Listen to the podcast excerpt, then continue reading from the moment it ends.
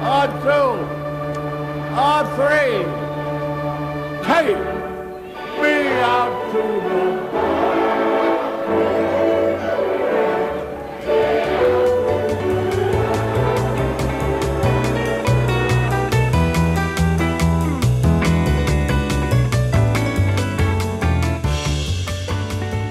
Hello，，大家好，欢迎收听大联盟小品第二十四集，我是 Jackie 李炳生，这是一档分享大联盟相关小品故事的单元节目，每集一个，向各位娓娓道来，可能有趣，可能荒诞，可能好玩，可能引人省思的大联盟故事。大联盟世界大赛史上的经典时刻非常多哦，因为我们现在正是在这个世界大赛的期间，所以想说今天就来聊一个世界大赛相关的故事。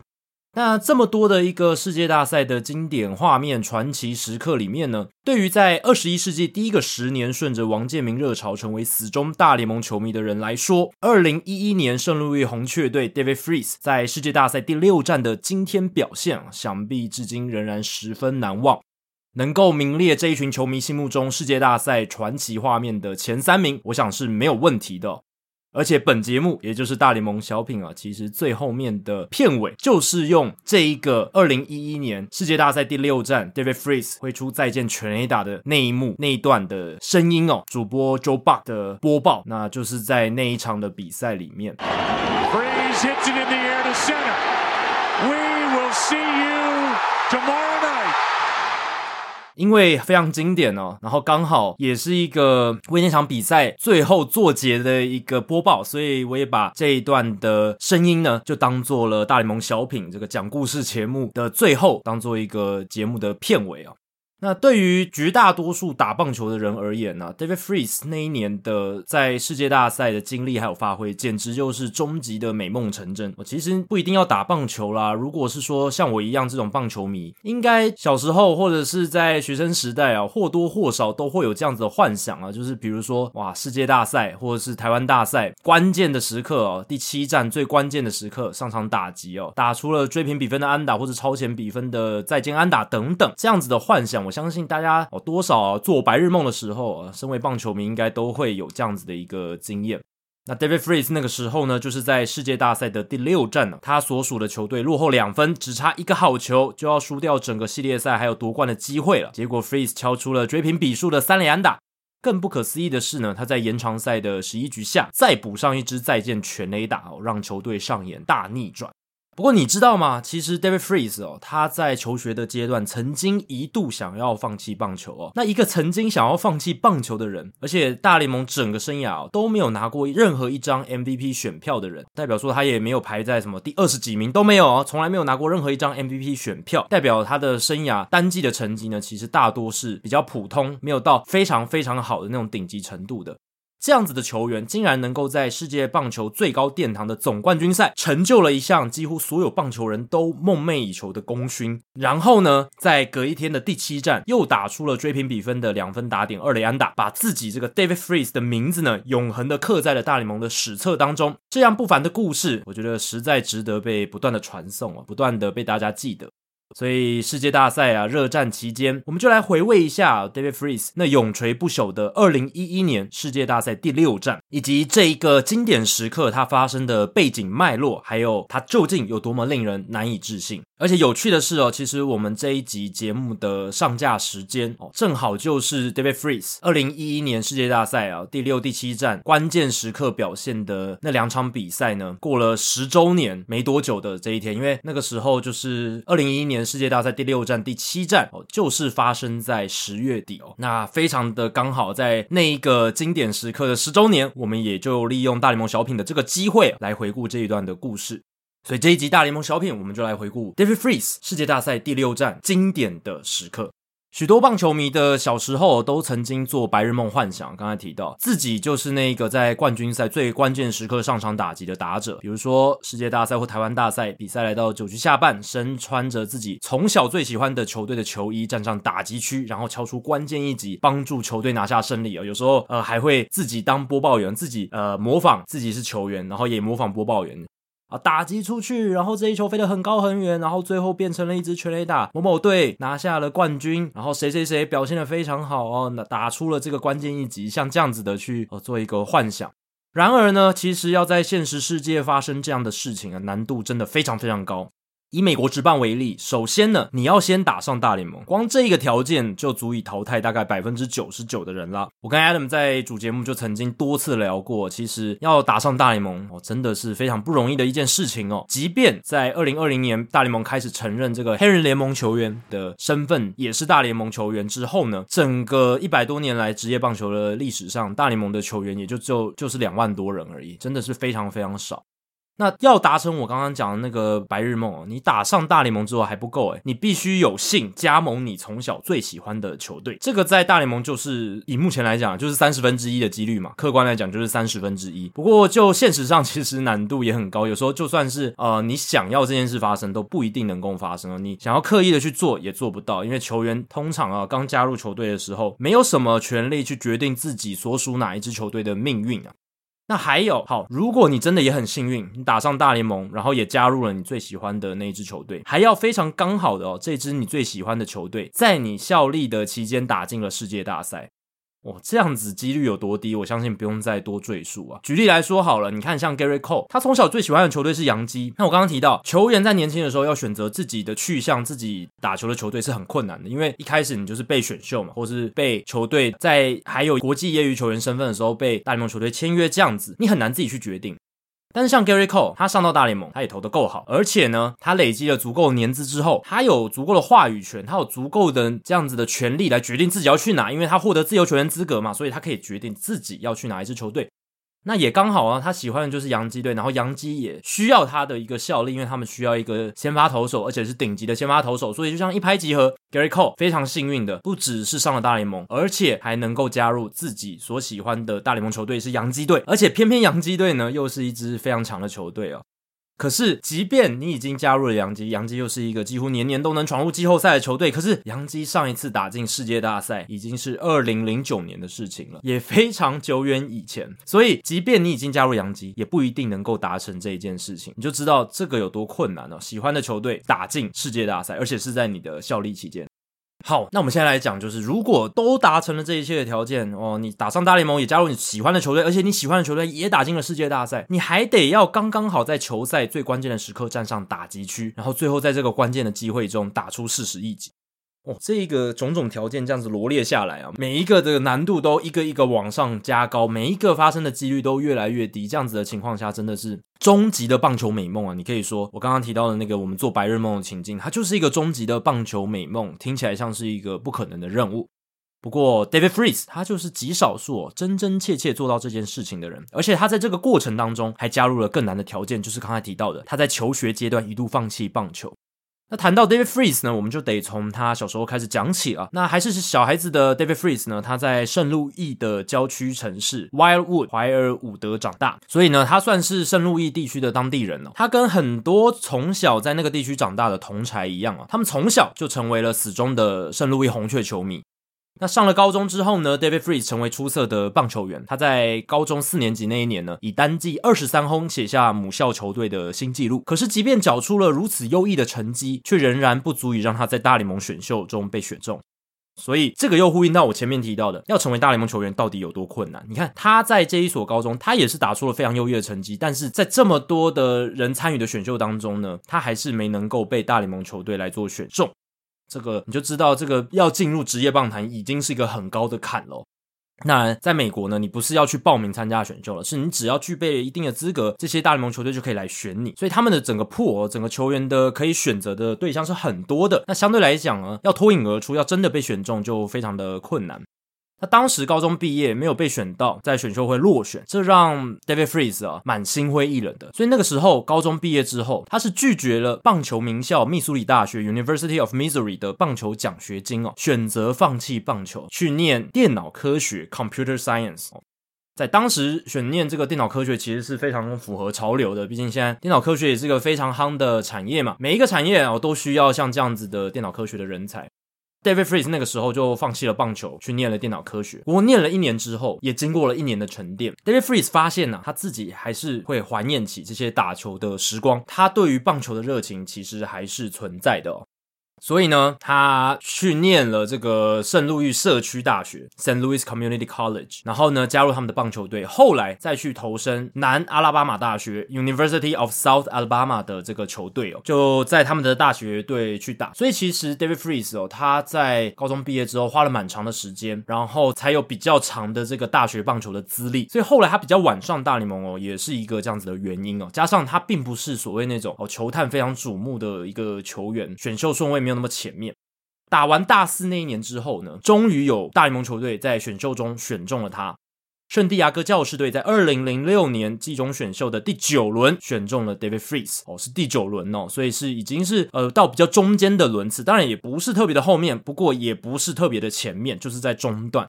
显示呢，他并不是那一种哦，全国都很看好的一个棒球新秀啦。而且，一九八三年出生的 David Freese 在二零零六年其实已经二十三岁了哦，已经是比较一个大的年纪才进入职业棒坛了。因为我刚刚前面提到嘛，他在高中毕业之后是花了一年在修这个电脑科学，一年之后呢才投入这个大学的棒球校队，所以是花了比较长的一段时间。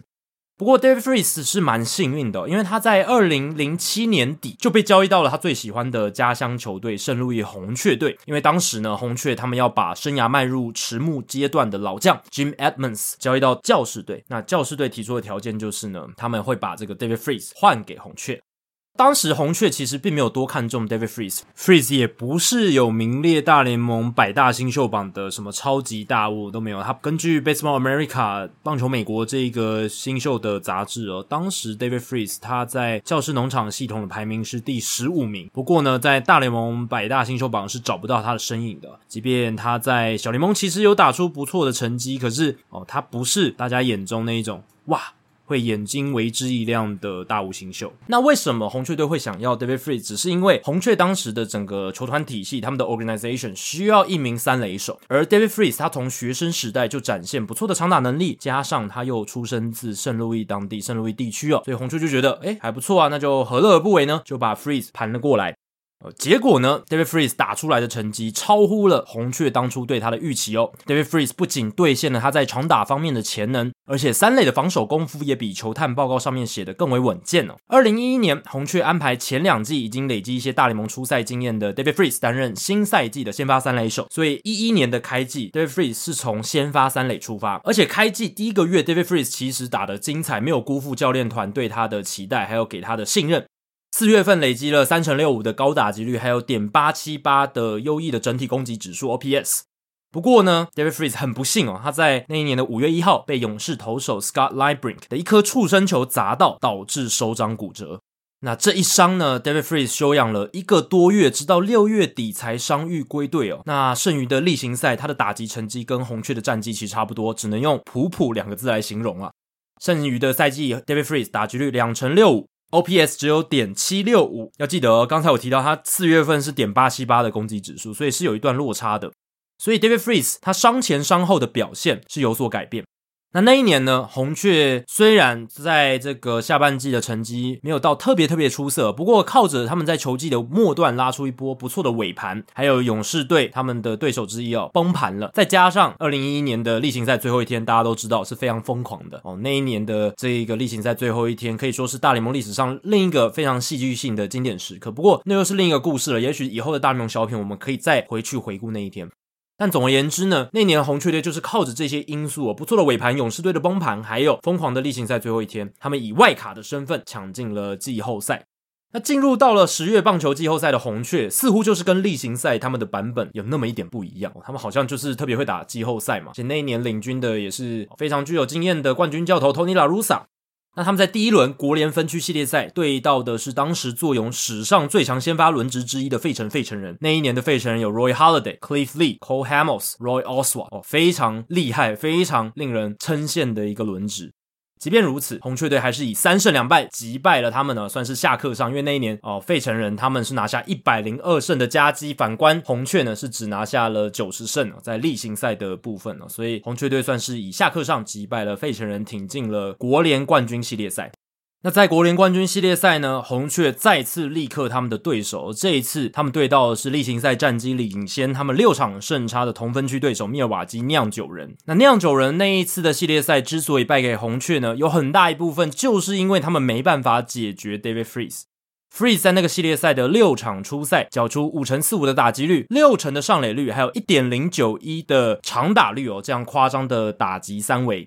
而且过程中，他累积了十二支安打，包含三支二垒安打、三支全垒打、九分打点跟七分得分，理所当然的获得了那一届国联冠军系列赛的 MVP。那 David Freese 的人生之旅，其实走到这一个时间点，基本上已经非常接近我们在故事前面所提到的终极棒球的梦想，因为他确实成为了从小最喜爱球队的球员，而且在季后赛帮助球队拿下国联冠军，甚至还荣获系列赛 MVP。整个职业棒球史上能有多少人走到这一步啊？哦，应该是非常非常少哦，凤毛麟角中的凤毛麟角啦。所以，如果呢，你能走到这个阶段，David Freese 也确实走到，基本上他已经算是完成了我们前面提到的终极棒球梦想吧。不过呢，终究还是差了一点点，对吧？毕竟棒球，我们做这些白日梦的时候，这个场景肯定都是设在张力最高、能激起最高情绪的总冠军赛、世界大赛。你要做梦就做得大一点了，应该不会有人甘心只把这种白日梦的场景设在什么什么四强赛或者是联盟冠军系列赛吧？这样子的话就稍显有一点小 low 啦。所以我们的故事呢，跟着来到了二零一一年的世界大赛，国联冠军红雀队对上美联冠军德州游骑兵。现在的游骑兵球迷啊，或许啊还是不愿意去回想二零一一年世界大赛的这个痛苦回忆。但是不争的事实其实是啊，红雀在夺冠之前，游骑兵在那个系列赛前五战打完，可是取得了三胜两败的听牌优势哦。那第六战关键的第六战开打之后，进行到第八局，游骑兵仍然有着七比四的领先。眼见游骑兵距离他们队史首座的世界大赛冠军只剩下六个出局数之遥了。但这个时候战局逐渐的产生了变化哦。红雀的左外野手 Alan Craig，他在第八局的时候挥出一发阳春炮，让落后的分差只剩下两分。那进行到九局下半的时候呢，游骑兵只剩下这两分的领先。那这两分的领先呢，他们把球交给终结者 Neftali Feliz，寄望 Feliz 能够守城锁定冠军金杯。那在那个时候，Neftali Feliz 其实是一个真的很强很强的终结者。他在整个二零一一年季后赛投十点一局，只被打三支安打，掉一分，防御率零点八七，对手的打击率也不到一成啊，是零成九七。而且呢，当时 Feliz 的状态看起来也很好，因为世界大赛前面三场初赛，Feliz 不仅没有掉分数，甚至没有被红雀打者敲出安打。无论怎么看呢、啊，Feliz 都应该可以顺利保住游骑兵的两分领先，让球队欢喜的迎接队史首冠。但 But 接下来发生的事情就是游骑兵球迷心目中永远的痛了。九局下一出局，最后一年穿着红雀制服的 Albert Pujols 敲出二垒安打，而下一棒的 Lance Berkman 选到保送。现在是一出局一二垒有人的局面。Neftali Feliz 三振掉下一名打者 Alan Craig 抓到了第二个出局数。这个时候呢，我们故事的主角 David Freese 走上了打击区。哦，两出局，一二垒有人。世界大赛的第六战，九局下半，这个场景跟前面提到的国联冠军系列赛相比，我觉得这一刻才比较真正的接近我们所谓的终极棒球梦想的场景啦。而就像白日梦当中的剧本走向，现实世界的 David Freeze 抓住了这如梦似幻情境的机会，成功的打出致命一击哦。David Freeze 当时陷入了球速落后，两好球一坏球，Feliz 投出一个好球带外角的九十八英里速球，Freeze 出棒顺势打成右外野的深远高飞球。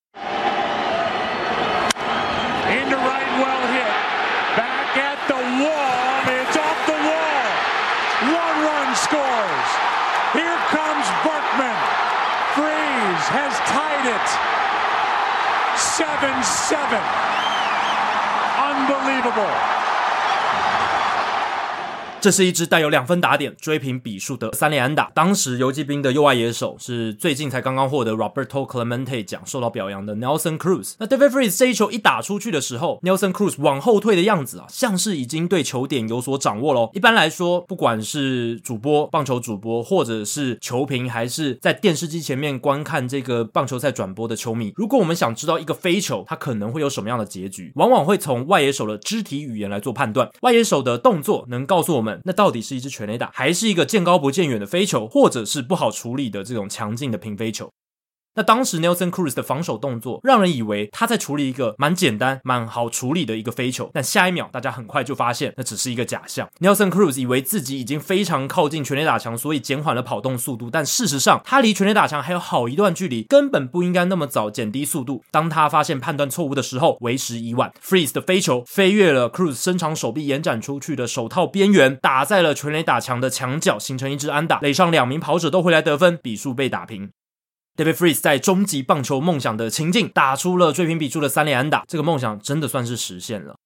不过，我们还是要回顾一下我们刚才讲的这个终极棒球梦想的讨论。对，没错，刚才我们提到 David Freese 啊，第六战的这一支三连安打，真的是非常重要的一刻，也令人血脉奔张哦。而且整个情境来讲，都已经是非常高张力了，也达到了算是终极棒球梦想的标准。不过，我想很多人的白日梦的标准可能会更高哦，可能不只满足于这个世界大赛超出追平比数的安打，可能会幻想自己的情境是打出再见全垒打，打出再见安打，那个最关键的一击，真正帮球队拿下胜利的一集哦，甚至是在主场哦，在主场打出这一集。所以这个时候我们就要讲到延长赛了，因为 Dave Free 虽然打出了追平比数的三连安打，但那场比赛没有在九局下半就画下句点。比赛打入了延长赛第十局，游击兵 Josh Hamilton 扛出了两分炮，让游击兵再取得两分领先。不过红雀的不死鸟魂再次发挥，Daniel Descalso、John J、Lance Berkman 的安打哦，在十局下半让比分再次回到了平手。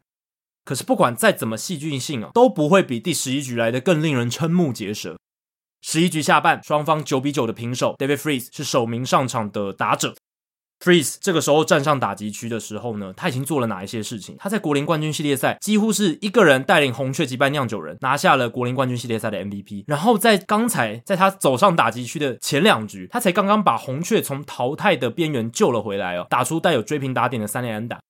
在这样子的情况下，十一局下半，这个时候站上打击区，走进打击区的 David Freese，如果不打一支再见的全垒打，你可能还会觉得奇怪呢，因为他真的是有这个英雄命啊，英雄的灵气在他身上啊，尤其是在那个当下，你都不得不迷信了起来。所以最后呢，David Freese 也确实从游击兵后援投手 Mark Low 手中挥出那发至今让所有人都印象深刻、直击中外野草坪的再见全垒打，逼出了世界大赛第七战。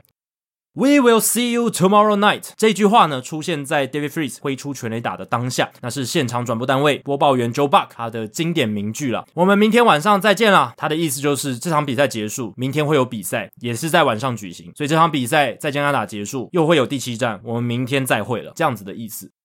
那那句话呢，也是大联盟小品的片尾所用的搭配的经典名句哦。到现在其实还是余音绕梁，不绝于耳。如果各位是大联盟小品的忠实听众，每一集都有听到最后最后的话，其实相信啊，每一集都会听到 Joe Buck 的这一句经典名句 “We will see you tomorrow night”，你也会觉得它有点这个余音绕梁，你会啊时不时的在脑中就会听到这样子的声音。那 David Freese 确实实现了终极的棒球梦想啦，不断的延展他那充满惊奇的二零一一年季后赛表现，而且不只是第六战他帮忙追平，然后击出再见全垒打，第七战红雀在比赛的第一局下半是两分落后，David Freese 又敲出了一支关键的二垒安打，带有两分打点哦，让红雀队追平比数。那红雀队也乘着前一战的这个戏剧性大逆转的气势，以六比二击败了游击兵夺冠。那 Freese 居中扮演了又是一个关键的角色。所以听到这里，相信大家都会觉得说，哇，David Freeze 还有什么样的关键一集会让你感到意外吗？应该都没有了。所以日后哦，大家只要讲到季后赛的关键先生，或是那种比较名不见经传，但是季后赛留下非常令人深刻身影的这样子的球员，肯定都会想到 David Freeze，尤其是我们这一个时代的球迷。那今年来到了二零二一年，这集大联盟小品上架的时间，前面有提到，就是刚刚好这个二零一一年世界大赛第六、第七战十周年过后不久哦。那十年过去了，故事主角 David Freese 他也已经退休啦，在二零一九年球季结束之后就高挂球鞋。通算他的大联盟生涯十一个球季，入选了一次明星赛，累积一千零四十一支安打，还有一百一十三支全垒打，平均的打击三围是两成七七打击率，三成五一的上垒率，还有点四二三的长打率。他生涯的 OPS Plus 是一百一十二，代表他的这个攻击指数呢是优于联盟平均百分之十二的，这已经算是一个相当不错的大联盟生涯了，已经优于绝大多数上过大联盟的球员都还要来得好了。但是如果你要跟美国棒球名人堂里面的两百六十三位前球员相比的话，那还差得远了。David Freese 跟名人堂几乎是完全沾不上边呢，还差得真的非常非常远。就算他在季后赛有那么杰出的表现，可是生涯在例行赛的累积不够多，单季的这些巅峰期的表现也没有那么出色啊，所以真的是会差距很大。不过呢，这边就想问大家一个问题了：如果是你，你有一个选择权，你可以选择像 David Freese 这样子的棒球生涯，还是一个棒球名人堂成员的生涯？